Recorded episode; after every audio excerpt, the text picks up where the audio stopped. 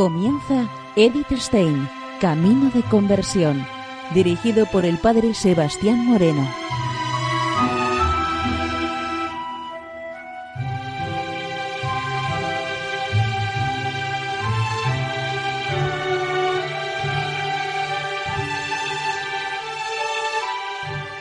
Muy buenos días, nos de Dios.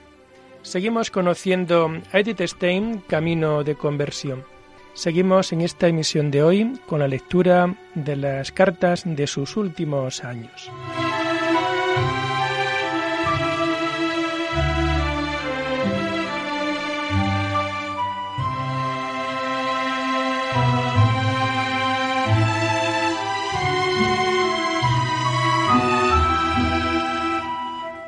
En carta a Paula Stolzenbach desde Colonia el 18 de mayo de 1937, nos comenta Edith lo siguiente.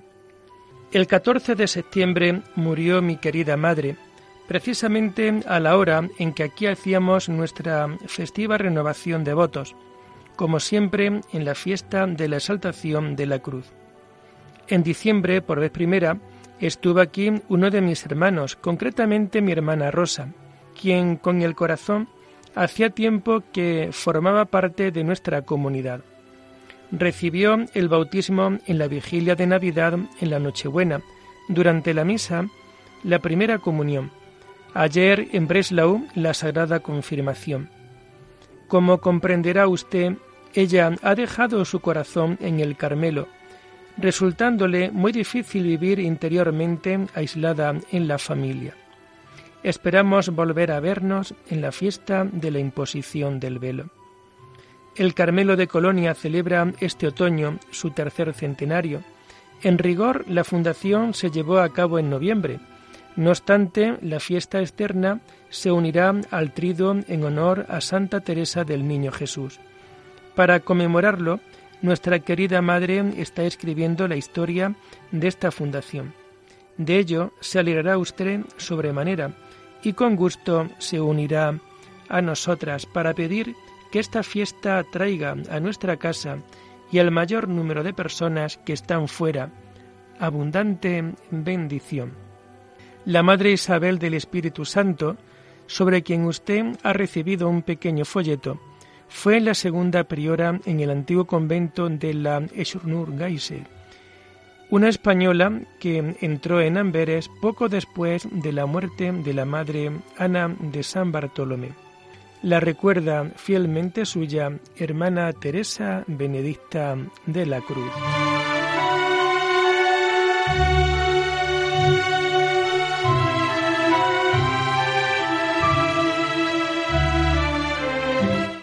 Y en carta a Margarita Gunther desde Colonia el 1 de junio de 1937, nos comenta Edith lo siguiente. Su matrimonio se ha bendecido y sea de verdad cristiano, como ya lo había hecho durante todo el tiempo de su noviazgo. Seguro que no se olvidará del Carmelo, aun cuando las visitas ahora sean menos frecuentes, y si algo especial le oprime, háganoslo saber para que podamos ayudarle a nuestra manera. El lunes de Pentecostés mi hermana ha sido confirmada en la cripta de Kirchen de Breslau. Con todos los deseos y saludos cordiales para usted y para su esposo, su fiel hermana Teresa Benedicta de la Cruz.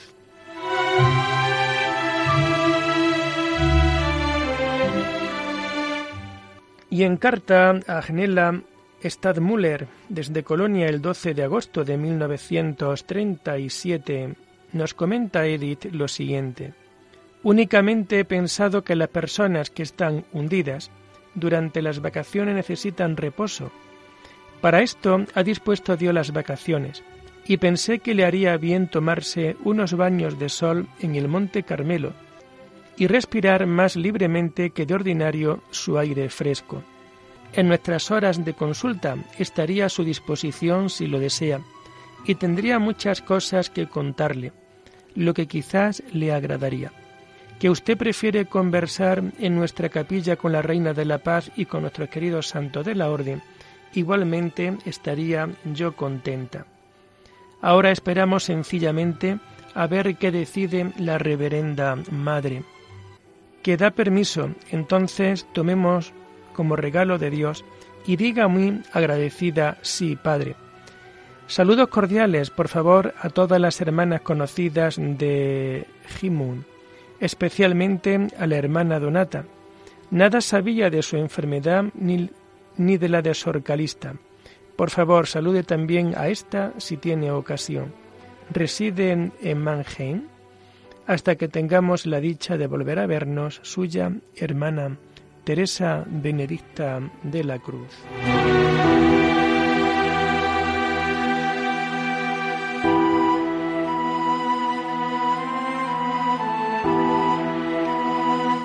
En carta con fecha 18 de agosto del 37 desde Colonia a Edwin Dulberg, nos comenta Edith lo siguiente. Del 30 de septiembre al 3 de octubre celebraremos el tercer centenario del Carmelo de Colonia.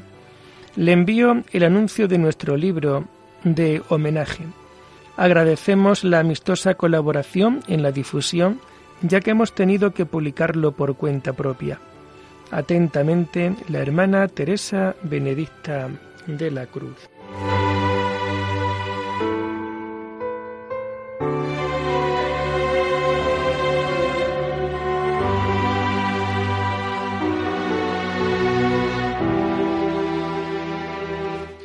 Y en carta escrita a Petra Bruning desde Colonia el 4 de septiembre de 1937, desde Colonia nos comenta Edith lo siguiente. Para mi hermana significaría mucho que usted fuera a Breslau. Está muy sola. Mañana al atardecer comienza la fiesta judía de Año Nuevo. Mi madre fue enterrada el año pasado el día de la preparación. Me preguntaba usted sobre nuestros ejercicios. Cada dos años los tenemos en común, pero además todos los años cada una en particular dispone de diez días en silencio para sí. Los comunes son buenos a causa de las sugerencias que brindan y del reforzamiento del espíritu comunitario. Sin embargo, los que hacemos solas, al menos para mí y probablemente también para la mayoría, son más eficaces, los hacemos cuando a cada una le va mejor. Si es posible, yo los hago durante la Semana Santa. Este año no fue posible porque hubiera caído dentro de la fiesta de San José. Así que comencé después de Pascua y terminé el día de mi profesión, el 21 de abril. Le encomiendo finalmente a nuestra buena hermana Clara, la hermana lega más antigua de nuestra casa. La tengo como paciente desde hace poco. Los médicos aún no han encontrado nada, pero el estómago ya no funciona bien y hay que temer algo malo. Siempre le recuerda fielmente su más pequeña hermana Teresa Benedicta de la Cruz.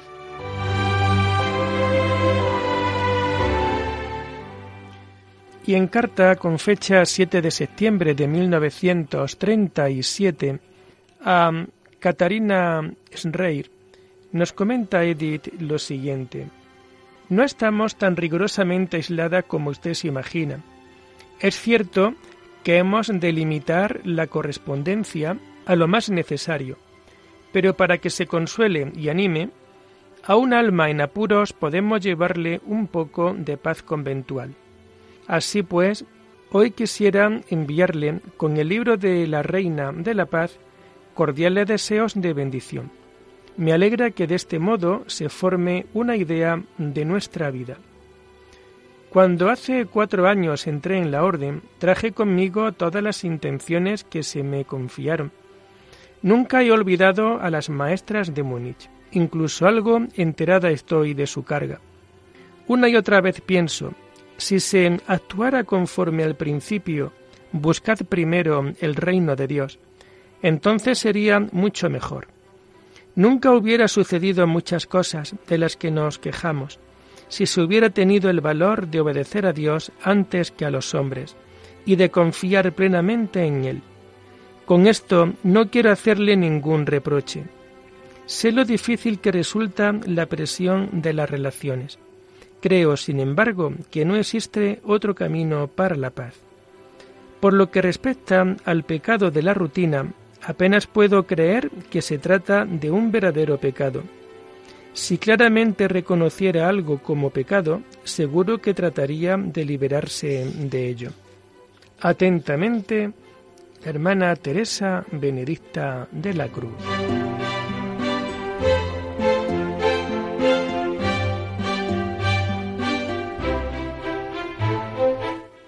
Y en carta a Petra Bruning desde Colonia el 24 de septiembre de 1937, nos comenta Edith lo siguiente.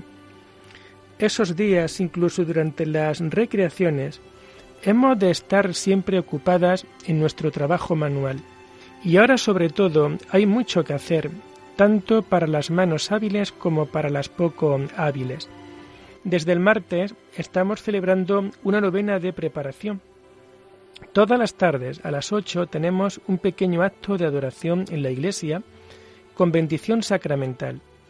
Desde anteayer por la tarde, un sacerdote, popularmente llamado el pastor artista, trabaja preparando el altar mayor para el recibimiento de la Reina de la Paz, que llega el próximo martes.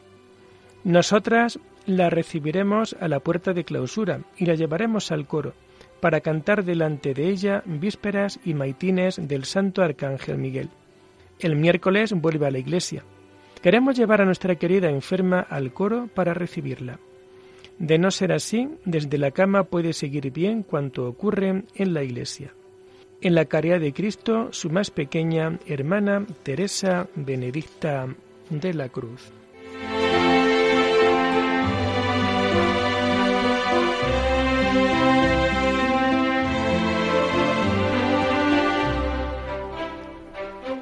Y en carta a Roman Ingarde desde Colonia en verano de 1937, nos comenta Edith lo siguiente. Lo que usted expone sobre los presupuestos acerca de nuestra actitud frente a la vida está tan fuera de lugar que no acabaríamos si yo quisiera refutarle. Será mejor que le cuente de forma muy sencilla algo sobre mi vida. Creemos que a Dios le place elegir un pequeño grupo de personas que de manera mucho más cercana deben participar en su propia vida. Y creemos pertenecer a ese grupo de afortunados. No sabemos con qué criterios se ha hecho la elección. Desde luego, no según la dignidad y mérito, y por ello la gracia de la elección no nos hace soberbios, sino humildes y agradecidos. Nuestra tarea es amar y servir. Dado que Dios no abandona el mundo que Él ha creado, y sobre todo ama mucho a los hombres, por eso, naturalmente, nos es imposible menospreciar al mundo y a los hombres. No hemos dejado el mundo porque lo consideráramos sin valor, sino a fin de estar libres para Dios. Y si Dios lo quiere, otra vez hemos de retomar la relación con algunos que están más allá de nuestros muros. Para nosotras vale lo mismo pelar patatas, limpiar ventana o escribir libros. Pero en general se emplea a la gente para aquello que más vale. Por esta razón, es mucho más raro que yo pele patatas que escriba. Al principio fueron pequeñas cosas, puramente religiosas, o recensiones de libros, pero bastante pronto, después que emití los primeros votos, lo que ocurrió en Pascua de 1935, recibir el encargo de concluir para la imprenta un gran borrador que había traído conmigo. Enseguida eché mano del borrador y comencé a escribir de nuevo el resultado que ha sido una obra en dos volúmenes sobre ser finito y ser eterno. El manuscrito del primer volumen ya ha sido entregado a la editorial Anton de Salzburgo para que lo imprima. Por lo que se refiere al segundo, aún necesitaré algún tiempo para pulirlo.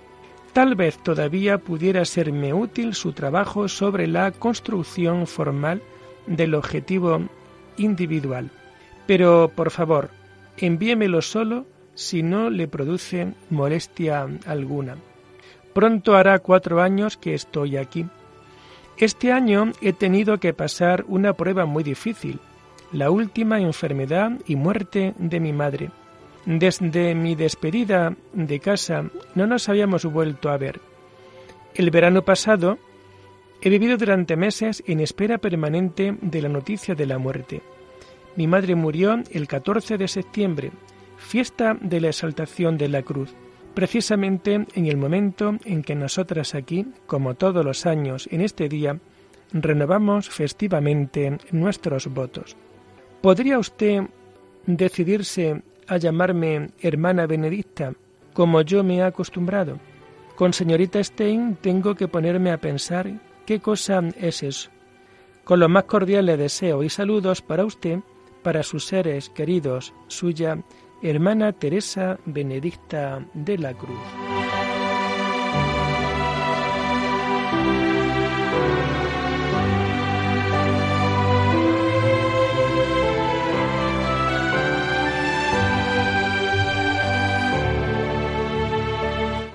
Y en carta a Calista Koff desde Colonia el 15 de octubre de 1937 nos comenta Edith lo siguiente. Sin duda alguna, es un gran sacrificio que le pide el Señor, pero quizás a través de su sacrificio cosechará más bendiciones para el trabajo misionero que con la actividad. En todo caso, después de los años pasados, tomará el silencio y la soledad con mucha gratitud y quién sabe para qué tendrá que reunir ahora fuerzas. Hemos celebrado nuestra fiesta de aniversario del 30 de septiembre al 3 de octubre. La imagen de la Reina de la Paz, procedente de nuestra mm, antigua iglesia María de la Paz, fue nuestra huésped de honor de más categoría. Colocada en el altar mayor magníficamente adornado, cada día se celebró una misa pontifical ante ella, misa solemne y varias y otras varias misas. Tres veces hubo predicación diaria y mucho movimiento de gente. Hay que estar contentos de que una cosa así aún sea posible. Mi hermana sigue viviendo en paz con la familia, interiormente, como es natural, muy sola. Toda la mañana a las cinco asiste a la catedral a la primera misa. Es lo que le da fuerzas. Muy rara vez puede tomarse algún tiempo para hacer una visita al Carmelo de Silesia. Con el corazón siempre está aquí con nosotras. En la caridad de Cristo, hermana Teresa Benedicta de la Cruz.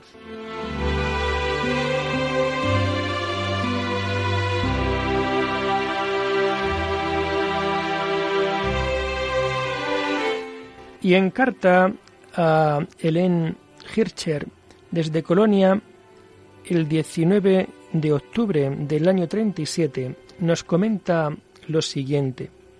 Comprendo perfectamente que no tenga ninguna simpatía por Palestina. Yo a ningún otro lugar quisiera ir si también a mí se me presentara alguna vez la necesidad de abandonar Alemania. Siempre me llena de gozo pensar que allí hay varios conventos de nuestra orden. ¿Se encuentra ya trabajando con Peter o está haciendo la formación profesional? Desconozco si sabe algo de Breslau. ¿Ha oído que mi querida madre falleció en septiembre del año pasado? Desde mi entrada en la orden, octubre del 33, no la volví a ver más. Esto ha sido lo más difícil en mi vida de religiosa, pero mi convicción de que estoy en el lugar en el que debo estar no se ha visto conmovida. Lo que se le ha contado a usted de mí es algo bastante insustancial. Es cierto que en los últimos dos años he escrito un grueso libro.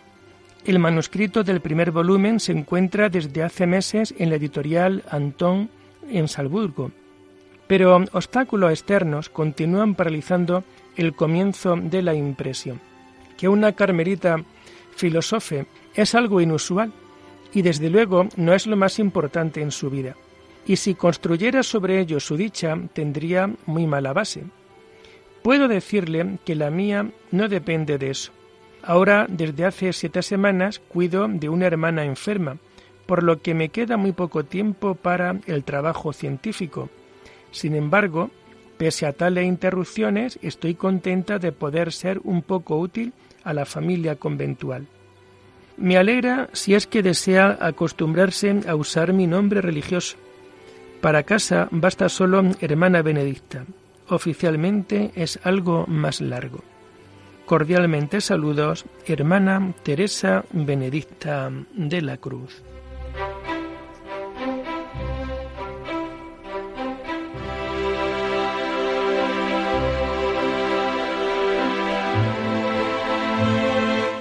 Y en carta a Petra Brunin desde Colonia el 9 de noviembre del 37 nos comenta Edith lo siguiente. Le pido muy de corazón que nos ayude a orar en el espíritu de nuestras fundadoras, especialmente a mí ahora, en el tiempo de preparación para la profesión perpetua.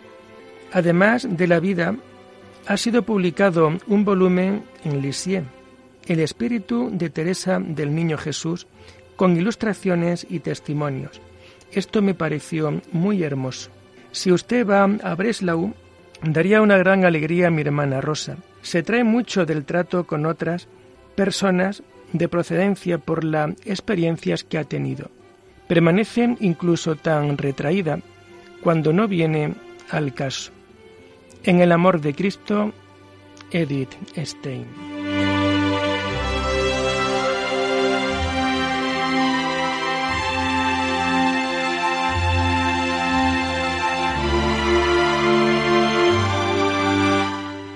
Lo dejamos aquí por hoy, invitándoles a seguir en el conocimiento y en la profundización de nuestra querida Edith Stein. Hasta la próxima semana. Muy buenos días en el Señor.